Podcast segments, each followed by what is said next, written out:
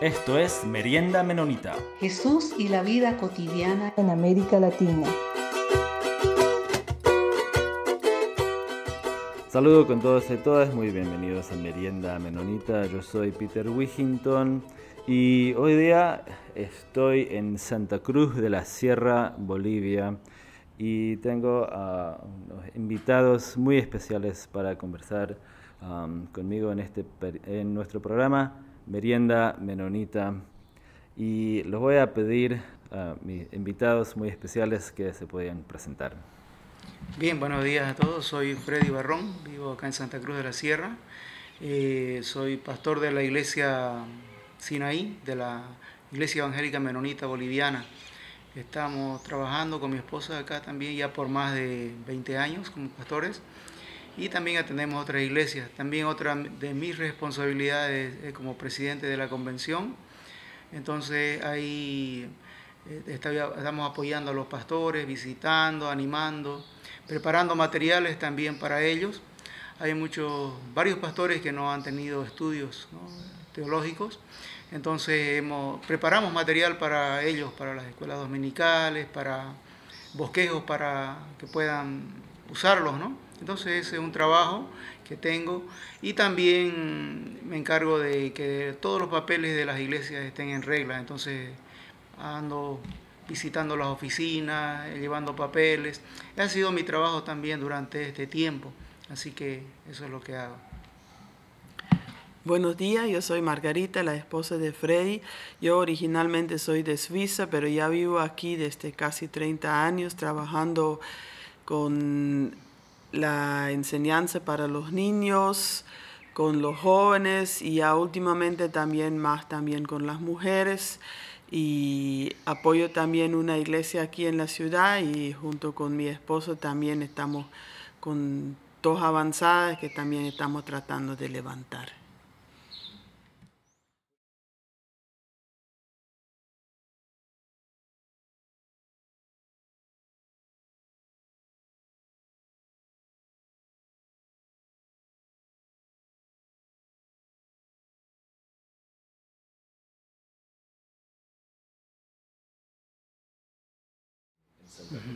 Bien, era, es interesante cómo empezaron las iglesias menonitas aquí en Santa Cruz. No era algo programado, que alguna misión programó hacer. Simplemente el Comité Central Menonita enviaba a las personas a trabajar y estos trabajaban con las colonias menonitas, ¿no? Entonces iban a trabajar, ayudarles con sus proyectos y todo. Y de paso tenían contacto con los bolivianos en los diferentes eh, pueblitos en la zona rural de esa manera entonces llegaron a conocer a varios hermanos, eh, bueno, que no eran creyentes en ese tiempo, pero a través del testimonio de estos hermanos, eh, que no venían con ese propósito de plantar iglesia, pero empezaron a levantar grupitos de oración, de estudio bíblico, bueno, que hasta ahora la fecha ya son iglesias formadas, ¿no? Eso es una, como la historia. Y eso eran iglesias que primeramente empezaron en el campo, alrededor creo de los años 70 y después, cuando ya vieron que mucha de la gente del campo venía a la ciudad para su trabajo, para sus estudios, entonces ya empezaron también las iglesias aquí en la, en la ciudad. Y ahorita tenemos como 12 iglesias, tanto en el campo como en la ciudad. Y, y entonces el trabajo de, de ustedes acá, pastoreando y apoyando la iglesia, también, ¿cuáles son algo de la, de, la, de la, misión este, de, de, la iglesia aquí en Santa Cruz? Estamos, una de las preocupaciones es que estamos trabajando con los jóvenes. O sea, claro, la iglesia trabaja con todas las edades, ¿no? Pero muchas veces hay, hay jóvenes que eh, tienen dificultades y siempre es nuestro deseo de ayudarles que pueden conocer a Cristo, que pueden dejar la vida que a veces están llevando con, con pandillas o con diferentes dificultades. Entonces estamos poniendo mucho énfasis en el trabajo con los jóvenes, también con los niños Y de ese también después resultó la necesidad que vimos de trabajar con los niños en, en el aspecto de abrir una guardería, porque vimos que a veces cuando los jóvenes están ya metidos en muchos problemas, es muy difícil, con la ayuda de Dios siempre se puede, ¿no? Pero es muy difícil ayudarle a salir de las dificultades, entonces nuestro deseo era empezar a, a conectarnos con ellos y su familia cuando son niños chiquititos y por eso empezamos una guardería donde queremos ayudar a los niños desde pequeño a poner una buena base en su vida. Entonces, ¿podría describir un poquito ese, ese trabajo de, de, la, de la guardería acá en Santa Cruz? Eh, la guardería empezó en el año 2006 en un barrio periférico de la ciudad, o sea, una zona con bastante pobreza, dificultades, familia destrozada, alcoholismo, madre soltera, padre soltero también. Y empezamos en esa zona a trabajar con, con esa familia. Eh, poco a poco iba creciendo, ya antes de la pandemia teníamos como 90 niños que atendíamos los cinco días, de lunes hasta viernes eh, desde las siete y media hasta más o menos las cuatro y media de la tarde, donde le damos apoyo integral, o sea, cuidados, comida, higiene y también en el aspecto espiritual que tratamos de enseñarles el amor de Dios y que pueden conocer las historias de la Biblia, que pueden aprender a orar y también tratamos de conectarnos con su familia, también ayudarle en forma integral, ¿no? En cuanto a muchas veces temas que son necesarios para hablarle, como la violencia familiar, la higiene, la autoestima, y también hablarle de Cristo con programas que hemos usado con ellos. Cuando llegó la pandemia, lastimosamente nos obligó a cerrar la guardería por dos años y ahora ya en, en, abril empezamos a abrir otra vez, todavía es un poco lento, ahorita tenemos como 25 niños, pero estamos esperando que vaya creciendo otra vez. Algo, algo que, que intentamos de, de, conocer un poquito este, por, por, a través de, de, testimonios e historias de diferentes partes de Latinoamérica es, es cómo, cómo han visto el, el rostro de Cristo en, su, en su cotidiano vivir, en, su, en, su, en sus vivencias diarias como, como comunidad de fe aquí en, en, en, Bolivia? Pienso que uno de los problemas que, que, enfrenta, no solamente en Bolivia, sino en todo lugar, es eh, la desesperanza, ¿no? A veces hay problemas en la familia, problemas personales, y no ven solución a sus problemas, por eso hay mucho eh, alcoholismo, drogadicción y todas esas cosas. Entonces no ven solución a sus problemas. Como cristianos evangélicos nosotros tratamos de mostrar a Cristo como una solución para sus problemas. ¿no? Eh, tratamos también de ayudar de alguna manera económicamente, pero eso simplemente son ayudas externas que no, no, no llegan muy lejos, ¿no? simplemente ánimo, pero lo que como iglesia intentamos hacer siempre es de que conozcan a Cristo como la solución para sus problemas, ¿no? que vean a Cristo, puedan ver el rostro de Cristo, pero no solamente ayudándole en su problema eh, del momento, sino de una manera general, eh, que cambie por dentro, porque los cambios externos simplemente, eh, si uno está encima de la persona diciendo, bueno, tenés que levantarte a esta hora, tenés que hacer esto aquello, simplemente son ayudas externas y no siempre podemos estar ahí. Animamos a que conozcan a Cristo de manera personal, a ser un discipulado, que puedan ver que cada problema, cada dificultad que todos pasamos, eh, hay alguien que está al control de todo, Dios mismo ayudándoles en su situación. Por eso nuestro desafío es que conozcan a Cristo de manera personal, que puedan recibirlo en sus corazones y experimentar el cambio y, que puede haber en sus vidas. Y eso lo, lo, podemos ver eh, en la práctica misma, cuando ya uno puede conversar con la persona. Los problemas no se han ido, no desaparece la, el, uno no desaparece del país, ni del barrio, ni de la familia, pero pueden ver que enfrentan las cosas desde otra perspectiva, ¿no? Ya ven que Cristo está en su corazón, el Espíritu Santo les ayuda en sus vidas a tomar decisiones sabias, em, aprenden, a, aprenden a leer la Biblia y a, tomar consejos de la Biblia, ya no tanto de los amigos, malos amigos o simplemente cualquier persona que está por ahí, aprenden a, tomar consejos de la Biblia y, en la práctica pueden ver que hay cambios bien drásticos. Un ejemplo de todo eso es lo que pasó en, en el barrio de nosotros con un vecino. Aquí hace como dos años y medio, casi tres años, hubo un paro de tres semanas por ese de, de cambio de gobierno que hubo. Y como era paro, nadie se podía mover, no podíamos venir aquí al, al templo, a la iglesia. Entonces en esas tres semanas hacíamos culto en la casa con los que estaban ahí alrededor. Y siempre invitábamos también un, un vecino que ya es un poco mayor de edad y participaba, no, no era muy apegada a la iglesia, pero sí se interesaba y participaba. Bueno, pasaron las tres semanas y otra vez volvimos a nuestras iglesias y ya como tres meses después vino la pandemia, donde nos cerraron todo otra vez, o sea, aquí era cuarentena total. Y nosotros decimos como familia, pero igual el domingo se hace culto, aunque sea culto familiar entre nosotros. Y no nos animamos a invitar a las otras personas porque era prohibido.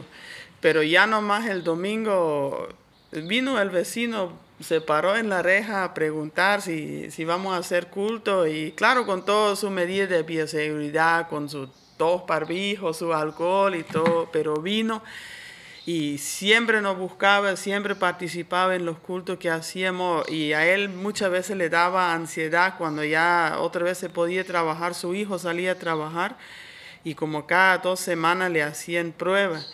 Y él siempre estaba muy ansioso que, que tal vez le podía salir positivo y que se iba a contagiar porque él ya es como persona de, de riesgo y ahí ya él había aprendido de la Biblia y se ponía a leer la Biblia y ese ya le traía paz y tranquilidad en su corazón y por toda esa situación entonces él ya es una persona ya fiel aquí en la iglesia que, que ha visto que Dios le puede ayudar en esas situaciones, que le puede dar tranquilidad, que le puede dar esperanza en todo lo que está pasando. ¿Y qué ¿Qué, retos o, desafíos ven para, para, esta comunidad de fe aquí en, en, Santa Cruz? El desafío mayor que tenemos es eh, pues, tener eh, cristianos bien estables. ¿no? A veces nos alegra mucho cuando reciben a Cristo, están animados, pero a veces eh, cualquier cosita los hace retroceder para nosotros el desafío es levantar, eh, que, eh, hacerlos que lleguen a un nivel, eh, como dice la Biblia, ¿no? semejante a Cristo, que puedan crecer en su vida espiritual, que puedan poner sus dones al servicio de Dios. es nuestro desafío de que conozcan realmente a Cristo, puedan confiar en lo que dice la Biblia y servir al Señor de, con los dones que Dios le ha dado. No siempre pueden servir dentro de la iglesia, no todos van a ser pastores, pero el desafío es que cada creyente, donde vaya, puede ser la universidad, el colegio, el trabajo, la familia, sea un misionero. No, no, no, no hablamos mucho eh, de misioneros a, otros países, eh, mandar y todo. Hablamos de misioneros que empiezan por Jerusalén, ¿no? por su lugar donde viven, su barrio, o sea, eh, el lugar donde están, yo siempre tratamos de enseñarles de que ese es su campo misionero. Entonces, ese es nuestro desafío, que lleguen a ese nivel de que cada, cada creyente debe ser un misionero en el, lugar donde se encuentre. Y nosotros estamos con una iglesia en, en uno de los barrios periféricos donde estamos, como dije antes, con los jóvenes. Y justamente hace como un mes atrás hemos tenido una escuela misionera, una semana con los chicos y ha sido una experiencia muy bonita, ¿no? Con varios líderes que hemos podido ver de los jóvenes que, que ya han llegado, yo digo a lo que dijo Frey, de, de, ser personas más estables, de apoyar, de ser líderes. Y también siempre hay otros que participen, que dan su primer paso en la vida cristiana y es bonito ver cómo aprenden en una semana, cómo conocen mejor a Cristo, aprenden a leer su Biblia, están en comunión con otros creyentes y todo bonito, ¿no? Y después vuelven a su, a su barrio, a su hogar, donde a veces no hay ni el, mamá, ni el papá ni la mamá, donde hay problemas con alcohol, con pandillas y todo en la familia. Y, después uno ve la lucha como que nosotros queríamos como ayudarle a encaminar su vida con Cristo y otra vez el, otro lado jalándole y es una lucha dura muchas veces para los jóvenes para, para poder caminar adelante en ese camino. Pero de, con este trabajo que tenemos, o sea, se ven resultados, ¿no? A veces no, no como quisiéramos, o sea, ver a 20 líderes animados, pero a veces de un retiro, este último retiro que había, había como 50 entre jóvenes y señoritas, y de ahí siempre salen ya líderes, ¿no? No, no todos, pero algunos ya se van comprometiendo, a otros les tarda más tiempo, pero vemos resultados, hemos tenido ya resultados de personas sirviendo al Señor. Y, y otra, um, otra pregunta que, hacemos regularmente en, el programa es de en, cómo han visto de, qué es um, en, en, particular, y bueno, aquí en, Bolivia, qué ofrece um, la iglesia anabautista menonita a, digamos, a, Santa Cruz uh, de, de hoy. ¿Qué, qué, qué es algo especial um, particular que, que, podemos decir que la iglesia anabautista está um, ofreciendo o, o, cómo aporta en particular um, a, a, las iglesias cristianas y a la sociedad hoy, hoy en día? Eh, pienso que una manera como aportamos eh, a la sociedad y a, y a las iglesias, porque iglesias hay bastantes, ¿no? Y no, hacemos competencia para ver quién es la mejor o, hacer quedar mal a la otra para que venga, ¿no? Pienso que nuestro trabajo es centrarnos en, en enseñar la palabra del Señor eh, de manera clara, bíblica, y también donde hacemos énfasis en la vida diaria, en el testimonio diario, ¿no? Porque a veces eh, podemos como iglesia hablar mucho, eh, tener una buena doctrina, que sí nos preocupamos de tener una doctrina más, lo más apegada a la Biblia que se pueda, pero más lo que aportamos eh, tratando de que nuestra vida sea un testimonio, no solamente en la iglesia, porque en la iglesia a veces nos llevamos bien, amén, aleluya, pero en el hogar, en el, a veces en el barrio, en el trabajo, las, las relaciones son a veces tensas, malas, y no debe ser así.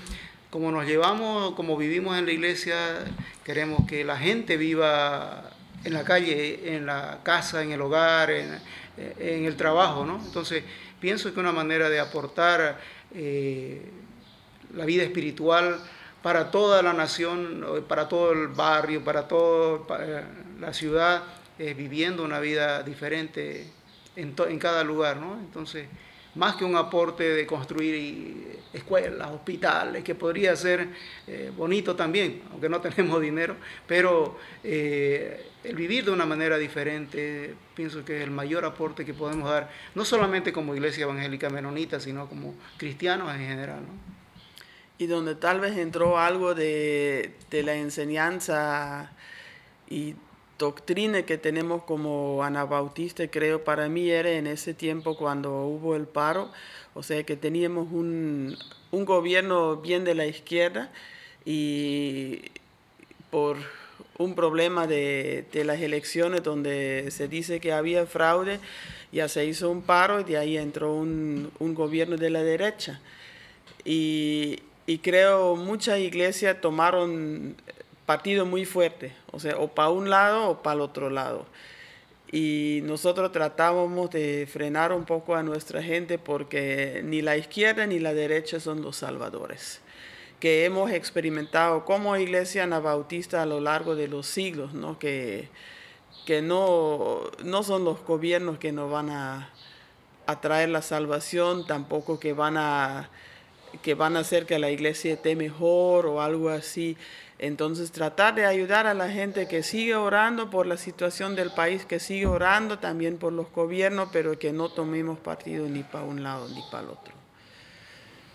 Sí, esa, esa fue una buena manera de evitar problemas también, ¿no? Y poner calma, era, era lo que enseñábamos, en todas las iglesias tratábamos de que, eh, como decía Margarita, no inmiscuirnos en los problemas, ¿no? Aunque era parte de, de todos, ¿no? Pero por, algún, por alguna razón siempre se pensó que el gobierno de, izquierda, o sea, cuando estaba Evo Morales, era del diablo y, el otro gobierno era de Dios, ¿no? O sea, es ilógico. Cuando yo les explicaba que tanto en el MAS, que el gobierno, hay creyentes, en el otro lado hay creyentes, hay ateos, hay espiritistas, en, ambos lados hay de todo, ¿no? Entonces, eh, tratamos como iglesia de ser eh, bíblicos, ¿no? Y poner calma, no meternos en, la, en nada de bloqueos y cosas así, eh, porque pensamos que Dios nos llamó a poner paz, ¿no? tranquilidad y más bien evitar que enciendan los fuegos. Así que es una manera de aportar.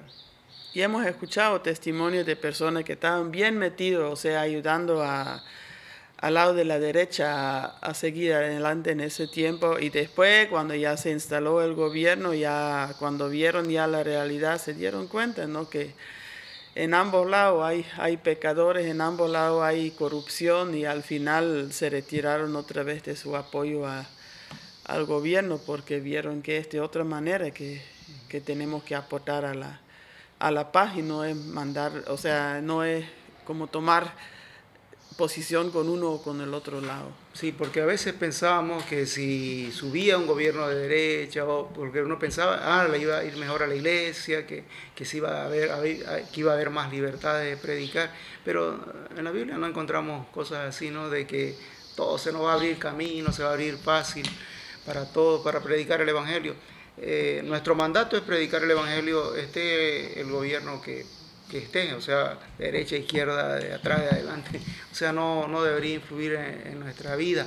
Así que eh, no depende de los gobiernos humanos, creemos firmemente que todo depende de Dios, Dios permite que haya un gobierno eh, bueno o malo, pero eso no debería influir en nuestro testimonio. Y tampoco debía dividirnos como hermanos, ¿no? Que, o sea, ya empezaron a atacarse entre, entre ambos bandos y eso no debe ser. Bueno, muchísimas gracias este, Freddy y Margarita por, um, bueno, por su, su, testimonio y su, y su trabajo acá en, en, Santa Cruz. Y, y, muchas, muchas gracias por, por este espacio compartido de, de la manera y poder um, ayudarnos a conocer un poquito más sobre las iglesias menonitas aquí en Santa Cruz, uh, Bolivia. Gracias, Peter, por poder tener este tiempito y darnos esa oportunidad de compartir también. Muchísimas gracias también por la oportunidad.